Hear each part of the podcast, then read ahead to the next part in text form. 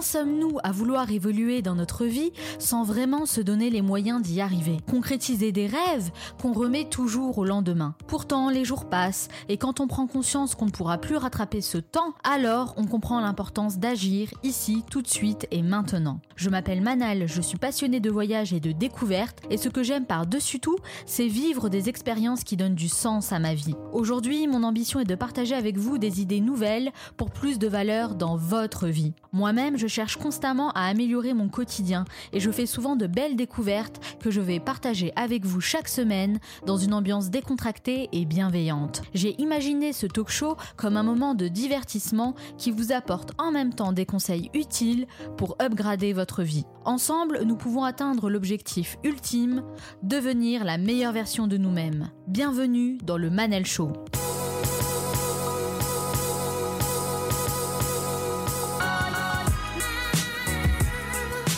Manal Show, c'est votre capsule inspirante pour devenir la meilleure version de vous-même.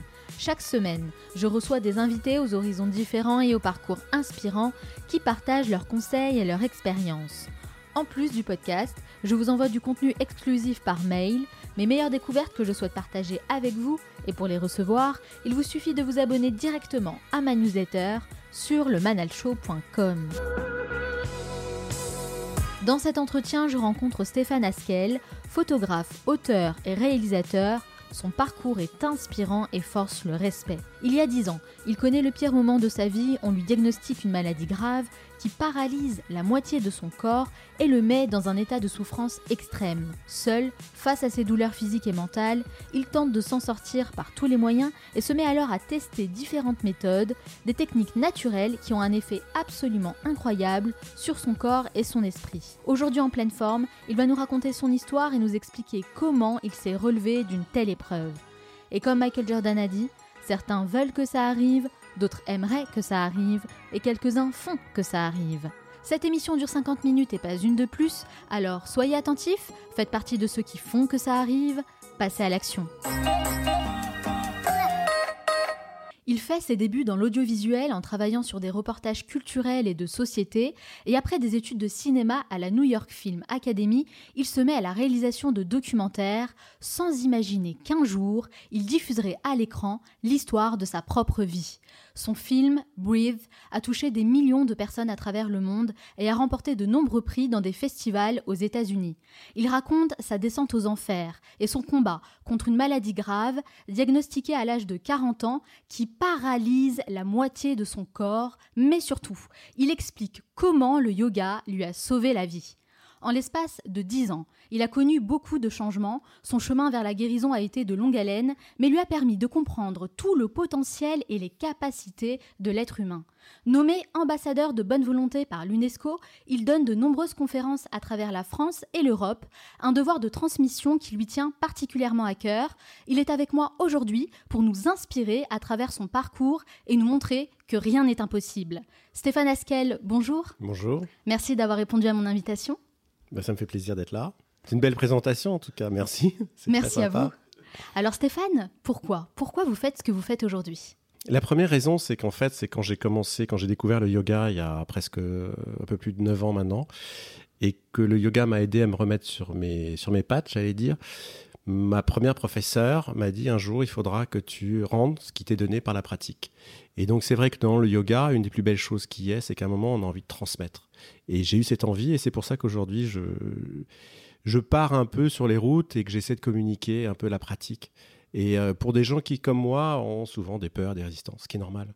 Alors, on va en parler plus longuement du yoga évidemment, mais avant de commencer, vous êtes issu d'une famille plutôt bourgeoise, avec une mère française et un père américain, et il me semble que vous avez reçu une, éducation plutôt stricte.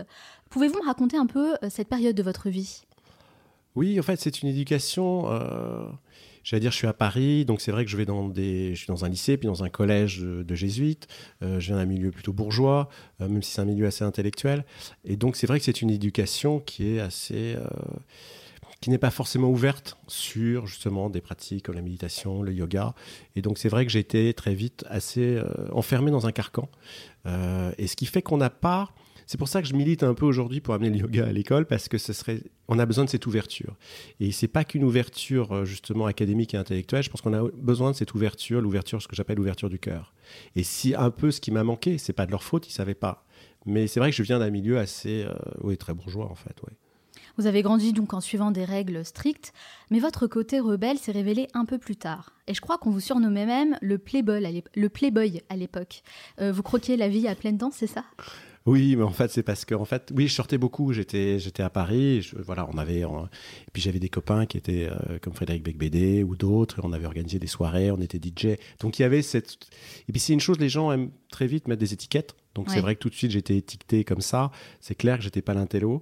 Euh, voilà. Donc euh, puis après très vite j'ai eu envie de quitter justement un peu cette zone de confort euh, en France et que mon père est américain, je suis moitié américain. Je suis parti à New York et c'est un peu là où j'ai pu développer effectivement tout ce côté sur la photo et puis après vers, euh, vers le cinéma. Et dans cet environnement-là, vous avez rencontré des personnes et vous faisiez beaucoup la fête aussi. Oui, c'est les deux. Vous savez, quand vous arrivez à New York et que vous avez, euh, j'avais 25 ou 26 ans, c'est une ville qui est atrocement tentante et qu'on navigue dans des milieux et tout est extrêmement, euh, c'est vrai, superficiel. Donc c'est vrai que tout brille, tout est beau. Il y a les meilleurs à New York. Donc c'est une ville qui est extrêmement extrêmement dur à ce niveau-là parce que moi qui étais souvent, contrairement à ce qu'on pouvait penser dans une sous-estime de moi terrifiante, je voyais que des gens qui réussissaient, qui étaient des grands photographes, des grands architectes, des grands avocats, et ça m'était dans un état euh, de colère et de frustration. Et, euh, et c'est un peu ça, New York, c'est work hard, play hard. Oui. C'est terrible. Et c'est une ville qui est très destructrice de ce coup-là. Donc, euh, play hard. Play hard, j'ai play hard. vous avez play hard, fête, voyage, alcool. Ouais. Et ça, ça a pris le dessus jusqu'à tomber même dans une addiction terrible. Comment vous en êtes arrivé là? En fait, on n'en arrive pas là. Euh, y a L'addiction, elle existe. Et, euh, et, elle se développe. Enfin, mm. c'est une maladie, si vous voulez. Et ça, je pense, en France, on est encore très très loin du compte. On se rend pas compte à quel point c'est comme, euh, on peut dire, quelqu'un diabétique ou quelqu'un a des, des, tendances dépressives. Ce sont des maladies.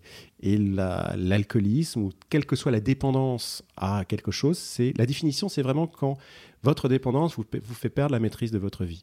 Et moi, j'ai à un moment réalisé que l'alcool me faisait perdre la maîtrise de ma vie. Et ça, vous vous êtes rendu compte que vous étiez en train de sombrer petit à petit? Oui, en fait, on s'en rend pas compte, c'est qu'on sombre, tout simplement. On, sombre on perd, on perd toutes les, tous les repères. il y a une forme, si vous voulez, ce qui est terrifiant, il y a une forme de... Bah, il y a de l'autodestruction, il y a des destructions, il y a évidemment les destructions autour, parce que les gens qui nous sont proches en souffrent. Mmh. Ils sont impuissants par rapport à la puissance d'une maladie Jung en parle très très bien. Il disait en latin quelque chose de très très beau, il disait spiritus contra spiritum, c'est-à-dire vraiment les spiritueux contre le spirituel. Mais cette descente aux enfers, comment elle se matérialise concrètement euh, Quels sont les changements que vous avez euh, constatés dans votre vie, dans votre état d'esprit aussi? En fait, je ne peux pas dire qu'il y a des changements. C'est en fait c'est une, longue descente. C'est-à-dire qu'on commence à perdre, bah déjà on perd les gens autour de soi, la confiance, des amis, la famille.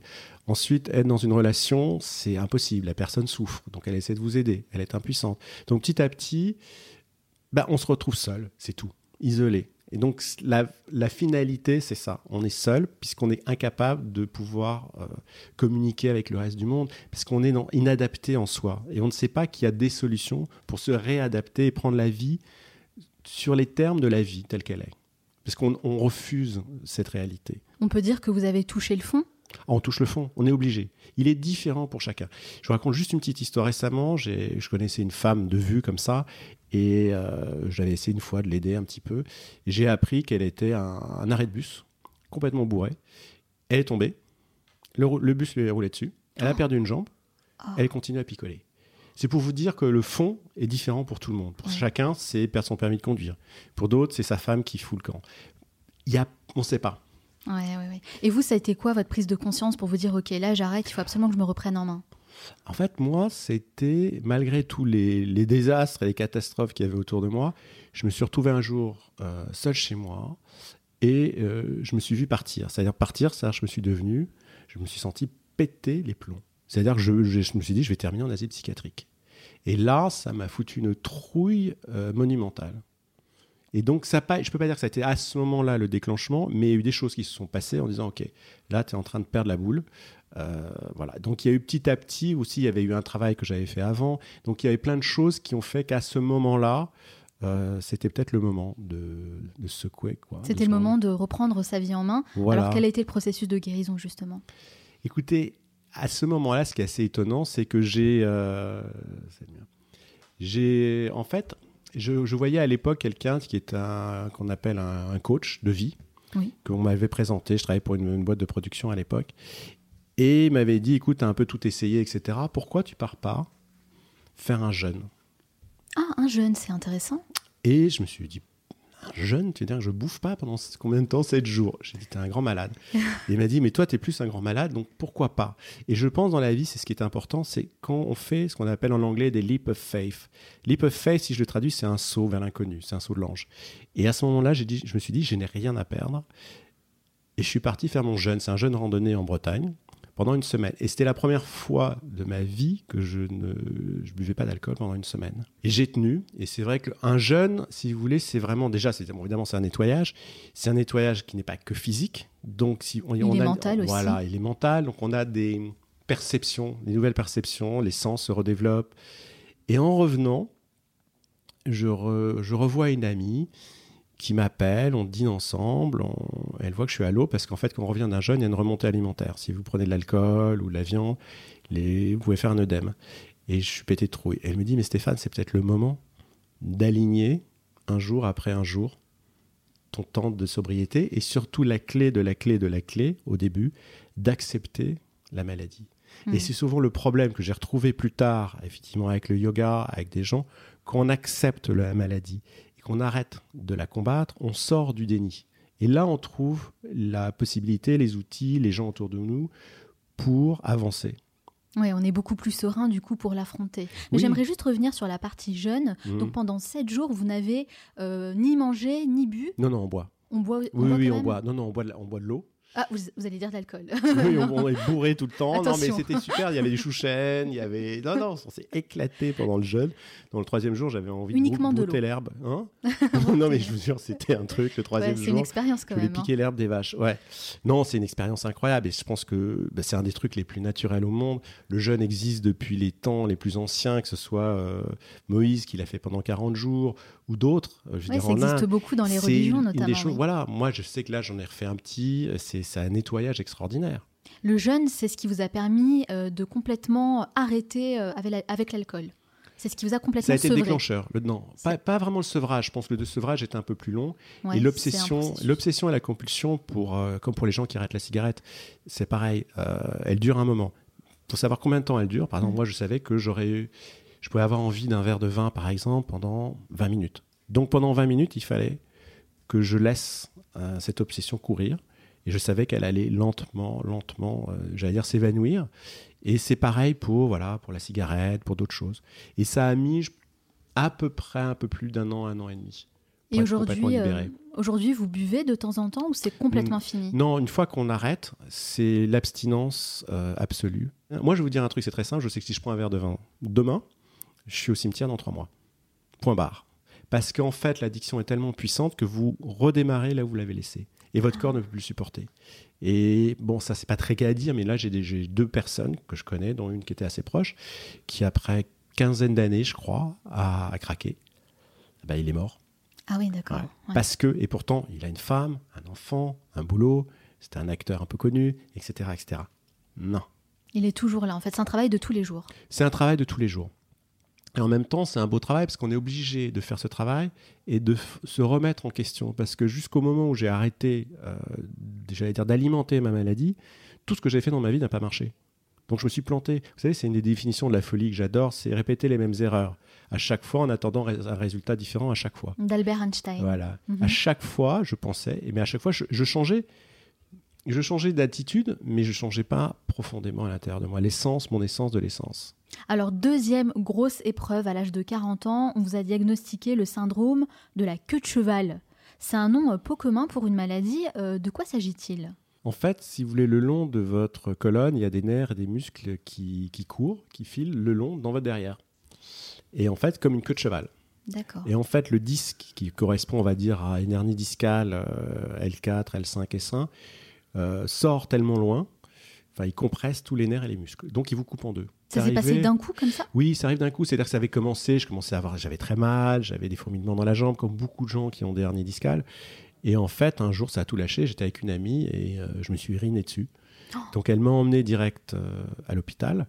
Et là, ils ont dit, il faut vous opérer dans les 3 heures maximum, sinon c'est sûr, à 100%, vous êtes paralysé à vie. Heureusement, j'étais pas en voyage quelque part, parce que là, c'était cuit. Et je sais que j'ai rencontré depuis des gens qui ont eu ce type d'opération sur des syndromes de queue de cheval et qui sont euh, en fauteuil roulant ou qui continuent à porter des couches ou une sonde urinaire. Et c'est vrai que c'est euh, un cas sur 20 000 d'une hernie discale. Mais c'est pour ça que souvent je dis aux gens faites gaffe quand vous avez des hernies discales. Euh, c'est pas obligé de se faire opérer tout de suite, euh, mais faites attention, surveillez le truc. Et c'est vrai que pour ça, il y a des moyens de le faire. En tout cas, les médecins sur place vous ont directement condamné en vous disant que vous ne retrouverez sûrement plus jamais l'usage de vos jambes. Euh, qu'est-ce qui se passe à ce moment-là dans votre tête? En fait, c'est pas vraiment ce qu'ils disent. Ils disent en fait une chose, ils disent on ne sait pas. Bah, c'est encore pire. Et c'est oui, c'est voilà. Donc c'est vrai que c'est la panique à bord. Mm. Euh, ben, dans des situations, on se retrouve à l'hôpital en, post-opératoire, on est tellement bombardé de, forcément de morphine, de, toutes ces choses-là. Et moi, c'était assez difficile parce que j'avais justement arrêté tout depuis euh, quelques mois. Donc j'étais, j'étais très, très, très en colère.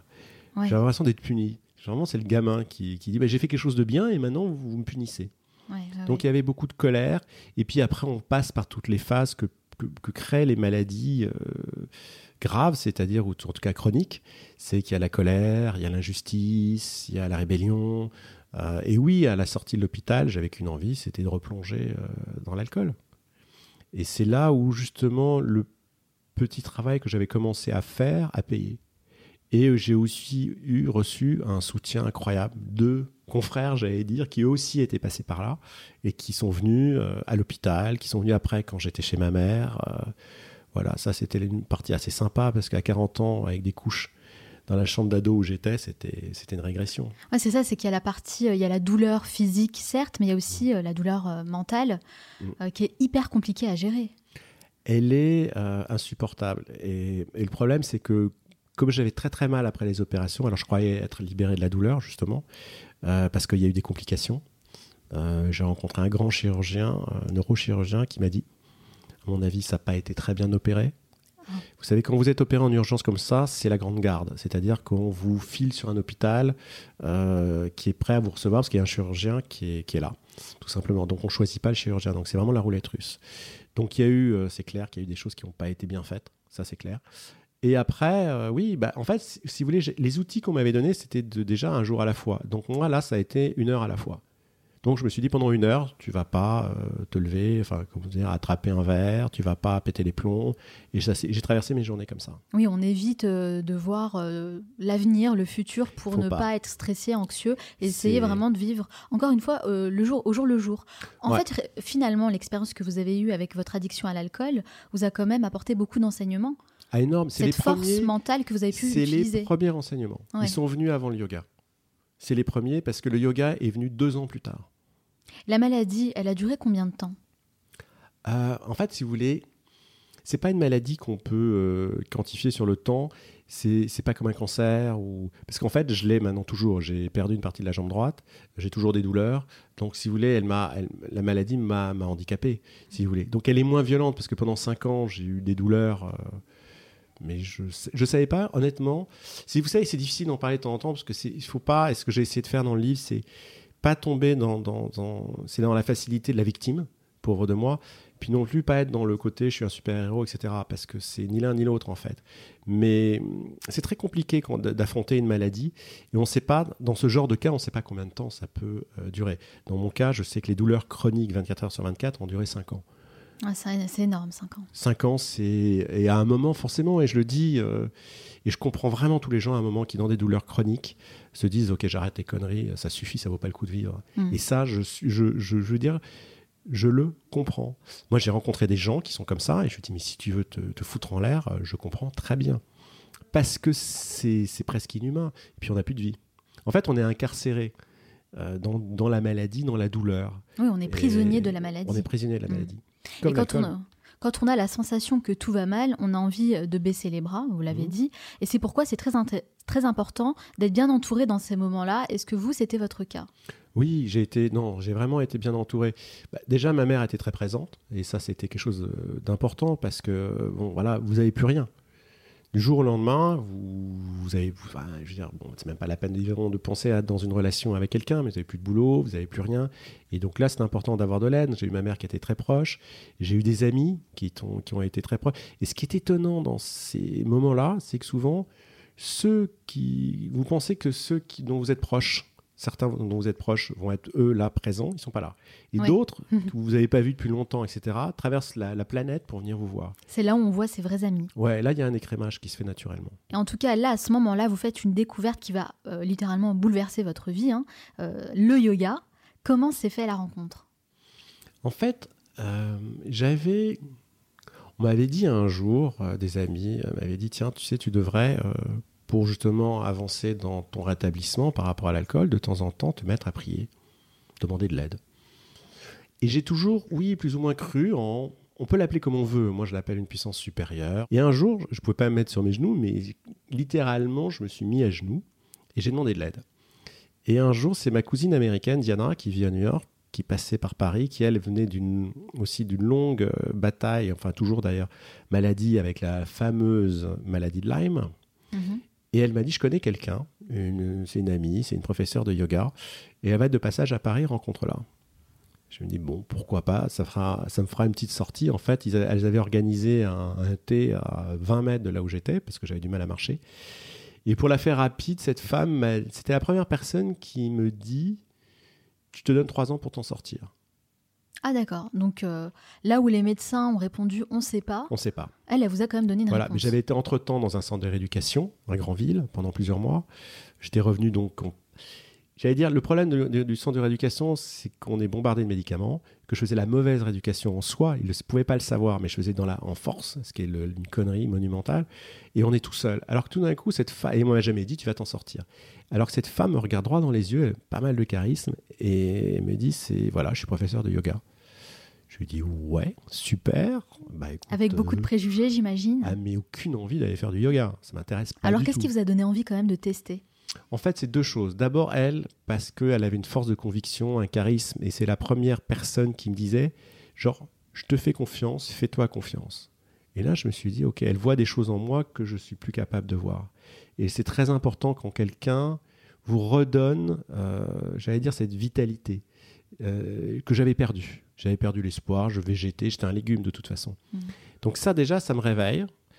Et ensuite, le fait qu'elle me donne un, un- un- un délai, qu'elle me dit trois ans. Oui. Pour moi, c'était euh, énorme. Mais en même temps, ça me donnait un moment. Un objectif Ouais, c'était, vous savez, c'est la carotte. C'est vraiment ça. Euh, et le yoga, je me t'ai dit, bon. Alors, j'avais fait du yoga une fois à New York, mais j'en avais vraiment rien à secouer. Et euh, le, la- le pompon, c'est quand elle me dit, je donne des cours. C'est dans un monastère zen en Allemagne. Je lui ai dit, mais tu plaisantes Ah oui. et je me suis dit, mais j'ai, comment veux-tu que j'ai déjà, j'ai du mal à venir là pour prendre un café? Comment veux-tu que je vienne en Allemagne? Elle me dit, c'est à Francfort. Oui, dans votre état, c'était compliqué. C'était compliqué. Et il y a une autre chose, c'est qu'à ce moment-là de ma vie, je me suis- si on m'avait dit, enfile un tutu rose et danse autour de la table, Vous l'auriez fait guérir, en fait. j'aurais fait n'importe Ouais, quoi. ouais. Prêt à tout, vous Après à vouliez tout. Et c'est là euh. ce que je dis souvent aussi maintenant. euh, Il faut faire attention à ces moments-là. Parce que ces moments-là, moi je sais, j'en ai fait la, la mauvaise expérience. J'ai été dans les mains d'abrutis qui se disent guérisseurs ou qui se disent chamans, c'est la nouvelle mode. Euh, il faut faire gaffe. Si ce n'est que là, derrière, ma cousine m'avait dit, c'est une femme qui a eu euh, un parcours médical, elle a été sage-femme, euh, et euh, elle, j'avais confiance En ma tout cas, elle vous a inspiré confiance. oui, et ce qui fait que, je sais plus, un mois plus tard, me voilà qui débarque dans le monastère zen en Allemagne. En Allemagne. Ouais, Ça doit être compliqué alors le voyage. c'était atroce. Mais, et encore une fois, j'ai demandé de l'aide. Voilà, j'ai dit, mais quelque chose, quelque part, aidez-moi. Parce que, et ça, je suis convaincu, moi, ce n'est que mon expérience, que tout seul, euh, à un certain niveau de souffrance dans la vie, on ne peut pas y arriver. Sur sa propre volonté.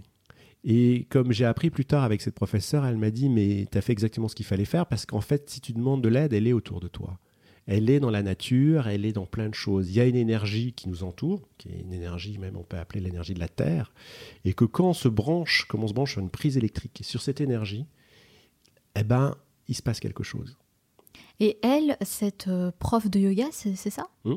Euh, Quand elle vous a dit dans trois ans, euh, c'est fini, c'est-à-dire qu'elle vous a promis la guérison dans trois ans? Non. Trois ans, euh, comme je, je vous ai dit avant, on est, je ne serai jamais vraiment guéri parce que la jambe ne reviendra pas, j'aurai Mm. toujours des douleurs. Mais elle m'a dit, tu vas retrouver la vie, tu vas retrouver une vie. Voilà. Elle peut pas, en tant que même comme un médecin. euh, vous savez, c'est Ambroise Paré qui disait quelque chose de très beau. Il disait, moi je guéris, Dieu soigne. Enfin, c'est l'inverse, pardon. Dieu, moi je soigne et Dieu guérit. Et c'est vrai. Donc elle, elle m'a dit, je te mets sur le chemin de la guérison. Après, ça va être toi de te démerder. Mais dans trois ans, tu pourras re- refonctionner dans ta vie. Et Voilà. ça, c'est important. hein. C'est finalement, euh, c'est de vous que ça devait venir. Mais oui, parce la que force, vous deviez la puiser au plus profond de vous. Voilà, mais c'est souvent ce, et c'est ce que j'ai appris et je savais pas. Et euh, moi, ce que je voulais justement, ce que je disais avant, c'est qu'il y a un chaman qui débarque, euh, qui mette la main sur mon front et qui me dit lève-toi et marche. J'avais aucune envie d'aller m'investir dans un Mais truc ça de- fonctionne pas comme ça. Non, Il faut travailler. c'est ce qu'elle m'a dit.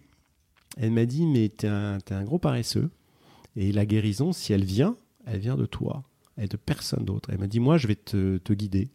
Et c'est ça, et ça, je pense, c'est j'ai eu cette chance, même si je sais que on dit souvent, c'est ça, c'est pas Einstein, mais c'est Cocteau qui disait euh, les hasards et les, et les coïncidences, ce sont les mains de Dieu qui passent incognito. Et c'est assez vrai parce que quand elle est arrivée, c'est elle qui m'a, euh, à ce moment-là de ma vie, qui m'a dit voilà, je te donne des outils, mais après, l'intérêt de ces outils, c'est que tu les adaptes dans ta vie au quotidien. Ouais. Voilà. Mm. Mais ce que je savais pas, c'est que j'avais cette euh, comment dirais-je cette énergie à l'intérieur de moi et que cette énergie je pouvais l'utiliser. Alors concrètement, comment ça s'est passé pour vous au quotidien? Euh, Vous faisiez euh, combien d'heures de yoga par jour? Zéro. Ah, pas de yoga. Non, pas de yoga parce que je pouvais pas en faire parce que j'avais trop mal. Donc en fait, ce qui se passe, en fait, si vous voulez, je fais du yoga, mais pas dans le sens où les gens voient la pratique. Il faut savoir que le yoga, c'est pas faire des postures, que faire des postures. Les postures en yoga, c'est une toute petite partie de l'ensemble. Ce que j'ai commencé par faire, c'est ce qu'on appelle du, du pranayama, c'est-à-dire euh, la respiration. C'est essentiel. On, on respire mal dans la vie de tous les jours. Nous trois, là, à la table, ou nous dix, on, on respire mal. C'est-à-dire qu'on est bloqué dans notre diaphragme. Vous êtes dans votre tronche toute la journée. Et donc, votre, diaphragme se bloque. Et on n'est que dans la partie haute du corps. Donc, ce qui fait que moi, qui étais déjà bloqué en bas, il n'y avait aucune énergie qui pouvait circuler vers le bas. Donc, euh, Donc, dans elle un temps, vous avez à- appris à, à à mieux respirer. respirer. À respirer. À respirer tout court. Pas mieux, respirer. C'est-à-dire vraiment, elle m'a appris une respiration qui passe par la gorge et elle m'a dit, tu envoies cette respiration dans tout le bas de ton corps, dans tes jambes. J'ai dit, mais t'es une grande malade. Je n'envoie rien, du coup, je lui ai envoyé de l'air. Comment veux-tu que j'envoie Elle m'a dit, tu fais. Et il y a l'autre chose qui est importante, qui est très, très puissante au yoga, que j'ai découverte à ce moment-là, c'est la visualisation. Ouais. En fait, c'est Avatar. C'est le mec qui dit, tiens, mais je peux courir. Et qui ferme les yeux et qui se voit courir. Et en fait, c'est ce qu'elle m'a fait faire. C'est-à-dire que petit à petit, elle me dit, tu fermes les yeux. Et je regardais les gens qui étaient en face de moi, sur les autres tapis, qui faisaient des postures. Et donc, je visualisais leurs postures et je les faisais dans mon mental.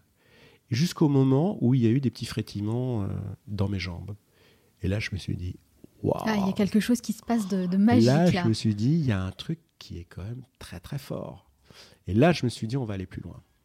Voilà. C'est vrai que la visualisation, ça, c'est quelque chose euh, dont je parle beaucoup dans l'émission, à plusieurs reprises, dans plusieurs épisodes, parce que c'est un principe très important qui est encore très peu utilisé.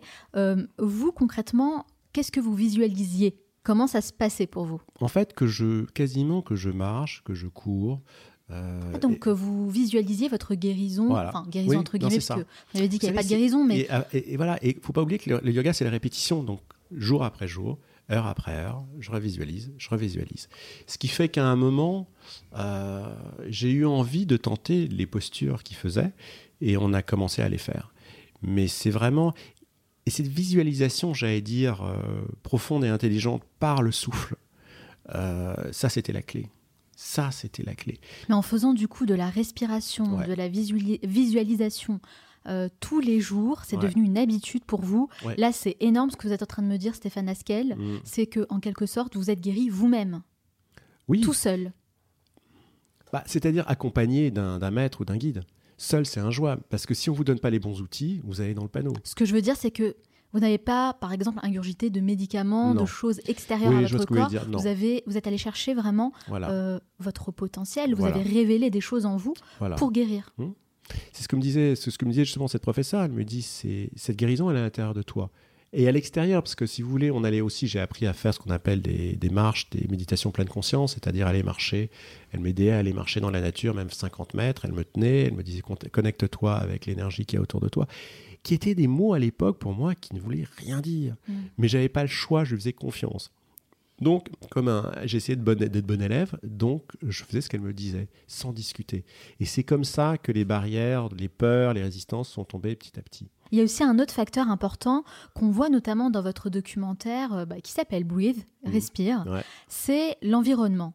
Vous avez trouvé du, soutien et une énergie positive, ce qui est malheureusement très peu le cas dans les milieux médicaux. Et pourtant, bah, ça devrait commencer par là. Bien sûr, vous savez, c'est marrant, vous faites tout de suite penser à un autre documentaire que j'ai beaucoup aimé, que j'ai revu récemment parce qu'ils ont justement il y avait un autre euh, colloque qui avait été organisé autour d'un documentaire qui est passé, qui a eu pas mal de succès sur Arte, qui s'appelait Mon docteur indien. C'est cette femme qui a un cancer, euh, elle est en traitement, et puis à un moment elle se dit j'en ai marre, je pars en vacances euh, en Inde, et il se trouve qu'elle tombe sur une amie dans l'avion qui lui dit mais va dans une clinique ayurvédique. Je la fais courte. Et elle y reste un an et elle guérit.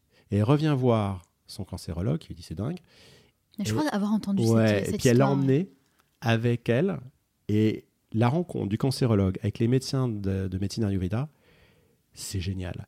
Et tout est là. La clé, elle est là. Parce qu'à un moment, le médecin d'Ayurveda dit, lui dit, mais tu sais, nous, justement, la première chose que l'on fait, c'est justement l'approche du malade, de la personne. On commence par l'esprit, on commence par le psychologique. Et c'est ça et ça, vous savez, et j'ai un autre médecin qui m'a beaucoup aidé à New York aussi, parce que j'allais de temps en temps euh, pour les douleurs chroniques voir un médecin. Il me prenait la main et il touchait mon pouls en même temps. Il me dit Accompagne-moi sur ce chemin de ta guérison. Et c'est un peu ce ah qu'avait fait ma professeure de yoga. Ça donne envie en tout cas de, mettre toutes ses forces pour guérir. Et là, je me suis dit Ok. Et là, c'est pareil, cette femme a eu donc ce rapport avec ses médecins qui l'ont entouré, etc. En même temps qu'il y a une médecine qui a eu ses effets. Elle dit Mais j'ai pas arrêté le protocole. Mais le fait d'avoir ces autres médecines naturelles, on les appelle alternatives, holistiques, comme on veut, ça a été la clé.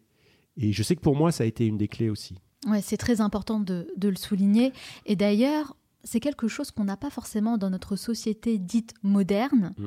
Mais en réalité, quand on voyage un peu et qu'on voit ce qui se passe autour, eh ben on se rend compte que c'est peut-être nous qui sommes dans la préhistoire encore. Le problème, c'est tellement une histoire, oui, de culture. Je pense qu'en France, on est, on est en retard, même par rapport à nos voisins, comme l'Allemagne, ou même l'Italie, ou l'Espagne. Euh, on est assez seul, en fait. Et le problème, c'est que les êtres seuls dans des hôpitaux ou ailleurs vont, se laisser sombrer. Ça, c'est clair. Et c'est vrai qu'on soit et c'est vrai que c'est triste parce qu'on se dit qu'on a des, des, découvertes scientifiques et technologiques tellement extraordinaires qui vont nous aider pour plein de choses. Mais à côté de ça, si on laisse de côté euh, le côté mental, le côté thérapeutique... Euh, le côté humain, tout simplement, parce qu'on a de très bons techniciens, mais on ne demande pas à un médecin juste d'être bon dans la pratique, on lui, on lui demande aussi d'avoir de bons savoir-être. C'est ça aussi, être bienveillant, être à l'écoute. Voilà. Et c'est triste parce que... Alors je, là, j'ai pas... J'ai pas, euh, hélas, d'idée de, là-dessus, comment on pourrait former justement à l'école de médecine, euh, justement des médecins. Je pense que ce qui se fait beaucoup maintenant aux États-Unis, c'est qu'ils ont introduit, maintenant ils le font un peu en France, ça je sais, euh, justement des pratiques où on dit mais il faut considérer le malade, l'être dans son ensemble. Mm. Ce n'est pas que euh, un être qui a mal au genou ou qui a mal au crâne ou qui a ceci, c'est un être donc dans son ensemble. Et d'ailleurs c'est comme ça qu'on traite le mieux, je trouve, les maladies, c'est quand justement dans la médecine ayurvédique, c'est qu'on prend l'homme, l'être, son corps dans son ensemble, c'est-à-dire qu'on rebooste ce soit aussi bien le système immunitaire, etc., même si la personne a juste mal au genou. Parce qu'il faut donner la possibilité au corps et au mental de, trouver les ressources nécessaires en eux, comme, comme ce qui m'est arrivé. Le documentaire que vous avez réalisé qui s'appelle Breathe euh, Yoga, un souffle de vie, d'ailleurs que je recommande à tous mes auditeurs, hein, il faut absolument le voir, il est vraiment très inspirant. Vous avez notamment aussi écrit un livre qui s'appelle Aussi Respire. Est-ce que la respiration, c'est ça la clé? En tout cas, c'est sûrement une des clés, mais c'est la première clé. Voilà, apprendre à respirer. Je vous donne une anecdote amusante. Je faisais un peu déjà du yoga. J'ai un copain qui est assez athlétique, fait du, il fait du triathlon, il aime jouer au foot, il est assez baraqué. il me disait un peu du genre ce qui se dit souvent entre mecs Oui, ton yoga, c'est un truc de fiotte, etc. Je lui dit écoute, viens faire un cours avec moi. Il a tenu 20 minutes parce qu'il s'est bloqué dans sa respiration. Et ça a été un peu un déclencheur pour lui. Et pourtant, il fait des marathons. Il fait des marathons, il est assez. Mais il respire mal. Ouais, mais je crois que ça, c'est vraiment le cas de beaucoup de monde. hein. Voilà, Moi-même, je pense pas respirer de la Voilà. même manière. hein. Mais même si par exemple vous êtes euh, au bureau, vous êtes dans votre bagnole, vous êtes stressé, vous arrêtez 5 minutes. Ça nous paraît énorme 5 minutes. Et vous vous mettez juste à faire ces respirations ass- assis à, votre, à une chaise ou dans la voiture, ce que je fais. C'est à la portée de tout le monde. C'est à la portée de tout le monde. C'est un outil qui coûte rien, zéro. C'est ça Mm. qui est incroyable. Ouais. C'est pour ça que je me dis, c'est pas possible. Bon, après, il faut des professeurs pour. Mais c'est un outil qui est gratos. Je veux dire, on n'a pas besoin de s'acheter une machine pour respirer. On n'a pas besoin. C'est c'est un outil qui est à notre portée. Et ça commence. Moi, je suis convaincu que ça commence par là. Ouais, complètement. Et les anciens, je veux dire, les anciens, on les appelle euh, comme on veut, les, les, les sadhus ou les anciens qui avaient, il y a, le yoga, on ne sait pas exactement, ça à peu près, on va dire 3000, entre 3000 et 5000 ans quand même. Ils le savaient. Et ils faisaient toutes ces espèces qu'on appelle donc le pranayama, ces différentes techniques de respiration. Mais vous le faites, vous oxygénez votre corps, votre cerveau, vous êtes plus clair, vous êtes moins tendu. Enfin, je veux dire, il y a un autre documentaire extraordinaire, ça je le conseille vivement, celui-là qui s'appelle Vipassana. Vipassana, c'est une- Vipassana. c'est une méditation qui dure 10 jours, qui est assez difficile. Moi, je peux pas la faire parce que j'ai trop de douleurs encore au dos. Et ils l'ont amené dans une prison en New Delhi, qui est une des prisons les plus violentes en Inde. Ce sont les gardiens et les prisonniers qui ont fait 10 jours de méditation. Le résultat, il est là. Ouais, ouais. Donc on peut plus le nier, c'est là maintenant, on le sait. On sait que c'est... Puis c'est extraordinaire, vous imaginez des pratiques qui sont des milliers d'années, qui ont traversé les siècles. Et qui sont encore là et Voilà. qui font vraiment beaucoup de bien. Donc c'est pour ça qu'on on m'a souvent dit mais euh, le yoga euh, c'est une secte, c'est un phénomène de mode, c'est pour les bobos. Je dis oui si tu veux, c'est pas très grave. Le yoga on reste le yoga. Ils s'en foutent le yoga, la, la- la discipline en soi, qu'on dise que le yoga euh, soit un truc de bobo ou une secte ou machin. Non, bien sûr que non, on le sait bien, ça a traversé les siècles, c'est là, ça peut nous aider, ça peut nous servir. Il y a- on nous demande, ça- la seule chose que ça nous demande c'est de croire en nous. On n'a pas besoin de croire en quoi que ce soit. Et puis de toute façon, les résultats sont là. Et je veux fini dire, maintenant, si ça se développe de plus Vous en plus, c'est qu'il y a une raison. Voilà, et c'est vraiment depuis. euh, J'ai participé justement à un article récemment pour un nouveau magazine qui va sortir. Et en fait, ce qu'elle me disait la journaliste, c'est depuis 2007 que toutes les, les recherches médicales, scientifiques sur le yoga se sont vraiment développées. Énormes. Mais maintenant, moi, je lis beaucoup parce que ça m'intéresse et que j'ai envie de continuer à transmettre euh, ce que je peux. Et je vois dans des, des revues spécialisées scientifiques médicales américaines, euh, celles de Harvard ou d'autres, là, on est dans des très hauts niveaux. Oui. C'est exceptionnel. Donc, si tu- on peut plus nier l'évidence. Ça, c'est clair.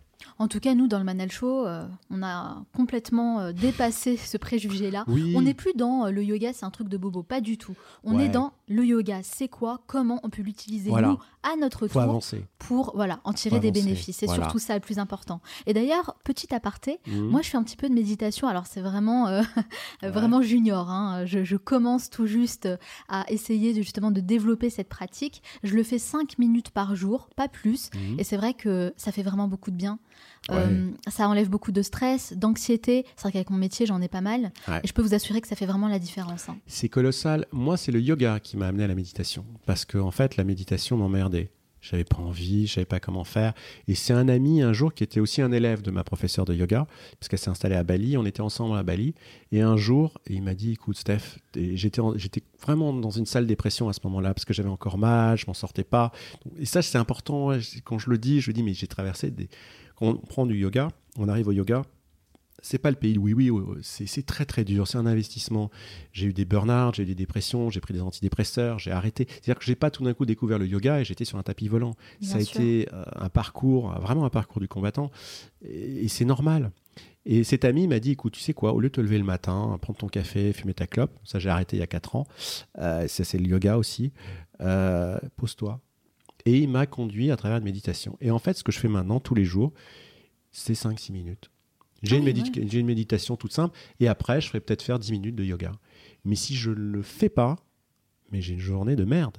Ah, vous sentez tout de suite la différence. C'est hein. énorme. Si je le Mm. fais pas pendant un ou deux jours, je m'énerve plus vite. En fait, vous savez, quand les moines bouddhistes parlent de détachement, c'est pas qu'on en ait rien à foutre de rien tout d'un coup, ça n'a rien à voir. Le détachement, c'est avoir, on va dire, comme un- si vous aviez un pneu Michelin autour de vous, et quand vous êtes agressé, quand vous avez des peurs, au moins ça vous pénètre moins vite. Donc votre réaction, au lieu quand vous vous sentez agressé d'agresser, vous avez ce temps de recul, de réflexion. Mm. Et ça, dans votre journée, c'est énorme. La, la différence, elle est là. Ouais.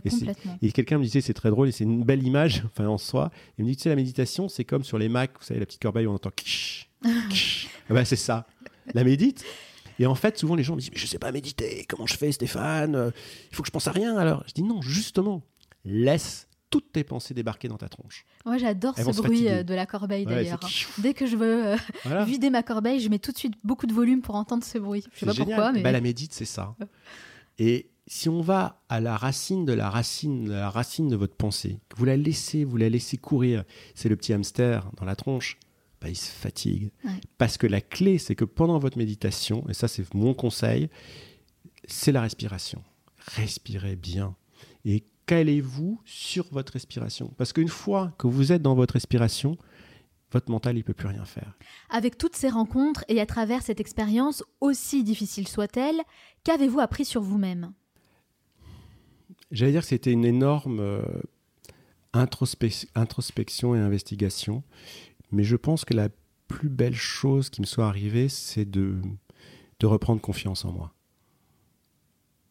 C'est important, je pense qu'on souvent on réalise pas les capacités que l'on a. Euh, et des pratiques comme le yoga, la méditation nous permettent d'aller puiser dans ces capacités et qu'elles refassent surface.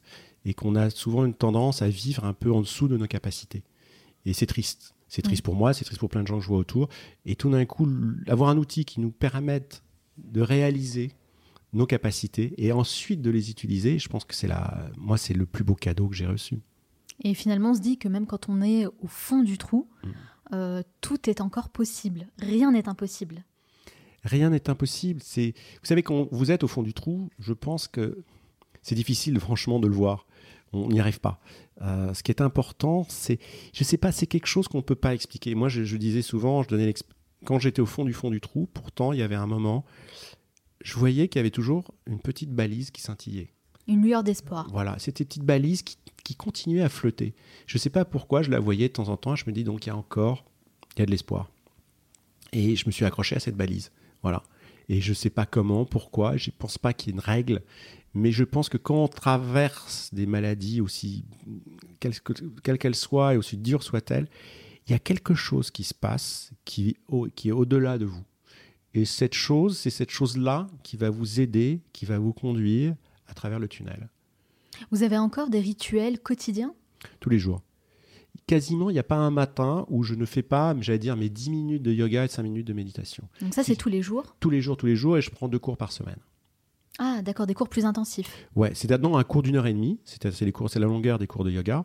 Il y a quelques professeurs que je connais euh, qui connaissent mes pathologies parce que je peux pas faire n'importe quoi. Je peux me blesser très vite. Et donc, je vais à leurs cours. Euh, voilà. Et c'est ce qui me permet, pas forcément, j'allais dire, de, de progresser d'une manière physique, mais de progresser dans la pratique. C'est-à-dire dans l'ensemble, dans tout ce que la pratique a de subtil. euh, voilà. Mais vous avez encore ce besoin, en tout cas, d'évoluer dans la pratique du yoga. Oui, et je pense que, c'est pas je pense, je suis convaincu. euh, vous savez, c'est comme l'arrêt de l'alcool, ça sera toute ma vie. Le yoga, c'est pareil. Et de toute façon, il y a un moment où votre corps, juste votre corps, qui est une intelligence en elle-même exceptionnelle, le corps, mais c'est c'est un mécanisme, j'ai découvert ça par le yoga, on le néglige tout le temps, mais votre corps, mon corps, euh, le demande. Si je fais pas de yoga pendant 3-4 jours, mon corps, il, Il le réclame. Il y a, il y a un manque, comme Ouais. je pouvais avoir à une époque le manque pour l'alcool. Donc, c'est ce que me disait ma professeure Thérèse à l'époque. Elle me disait Ah, bah écoute, si tu peux passer du manque pour l'alcool au manque du yoga, ça va aller très très bien. En tout cas, là, c'est une bonne addiction, hein, c'est contrairement à l'alcool. voilà, c'est vraiment passer d'une addiction malsaine à une, une addiction saine. saine, ouais. Ben oui. Après tout ce parcours très riche, et avec le recul, quel conseil vous donneriez au jeune Stéphane Lasquel de 18 ans? Mais espèce d'imbécile, arrête d'aller au palace, va faire du yoga. Voilà, ça au moins, c'est clair. c'est clair. Moi, j'aime bien donner des conseils concrets dans l'émission Le Manel Show pour les personnes qui nous écoutent. Alors, j'aimerais savoir quels sont les trois enseignements les plus importants que vous tirez de vos expériences et qui vous aident à être plus en forme et plus serein au quotidien? Le premier enseignement pour moi qui était important, c'est ce qu'on appelle souvent euh, faire silence au dedans.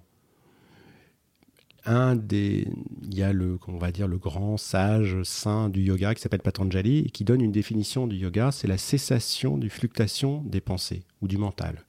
Ça, c'est la première chose qui était importante pour moi, c'est que mes pensées se calment et arrêtent d'être noires et négatives, parce que des pensées noires et négatives, c'est ce qui me faisait souvent replonger. Donc le premier enseignement que j'ai eu, c'est-à-dire, c'est de modifier mon système de fonctionnement psychologique. Et le yoga fait ça. Ça, ça a été le premier enseignement. Je pense que le deuxième, et on en parle, c'est vrai, un peu beaucoup, mais je trouve pas d'autres mots, ça a été après le lâcher-prise.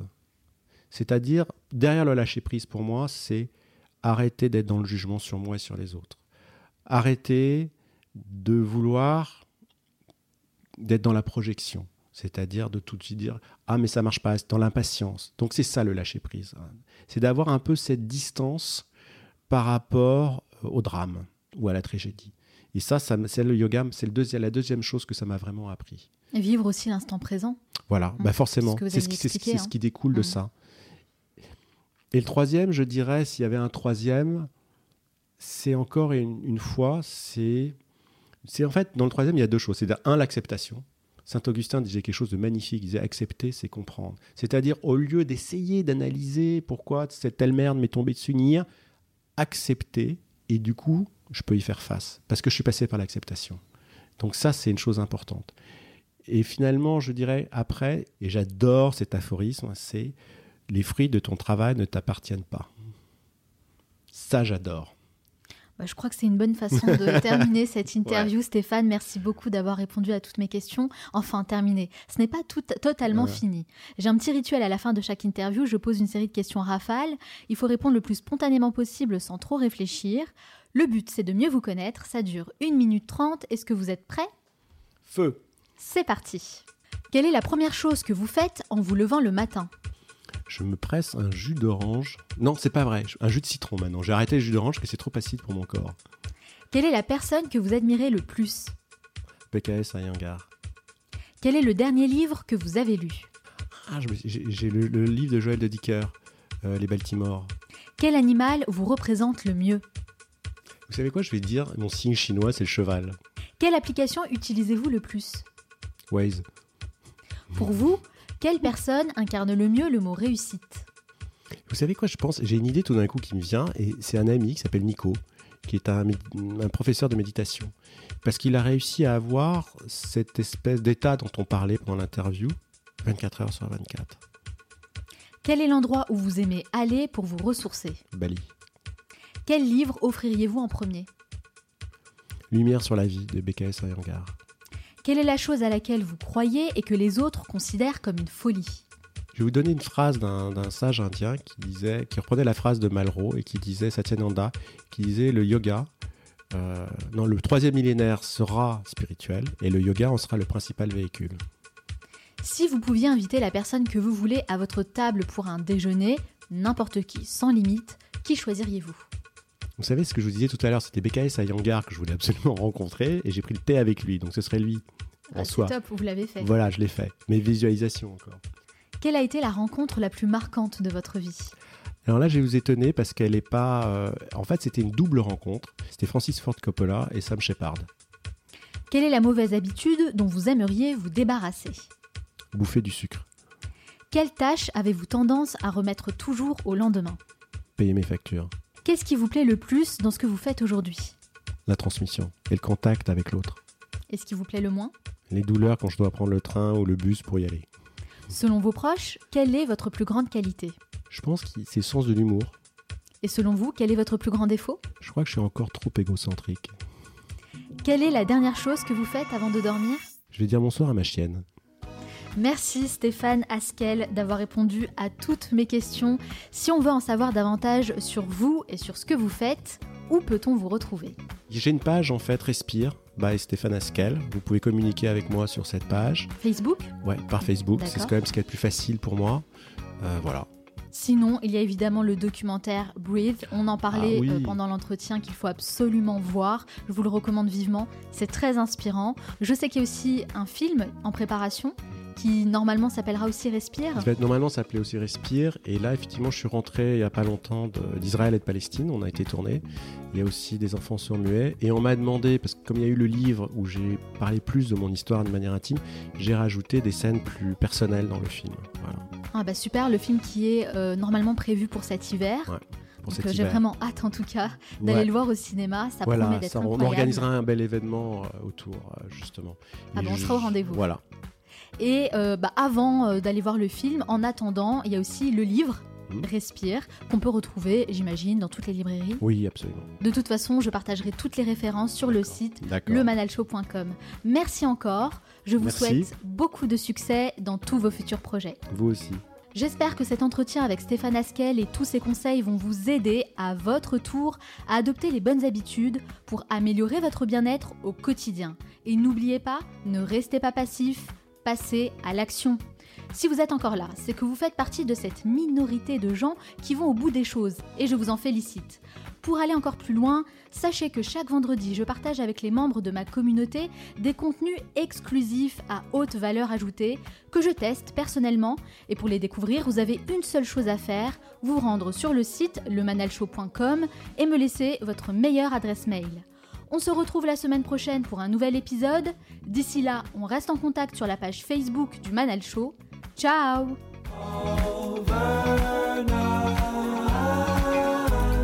The minute I was thinking to hold you back. The moment I was wishing it's overnight. The minute I was thinking to hold you back. The moment I was wishing it's overnight. The minute I was thinking to hold you back. The moment I was wishing it's overnight.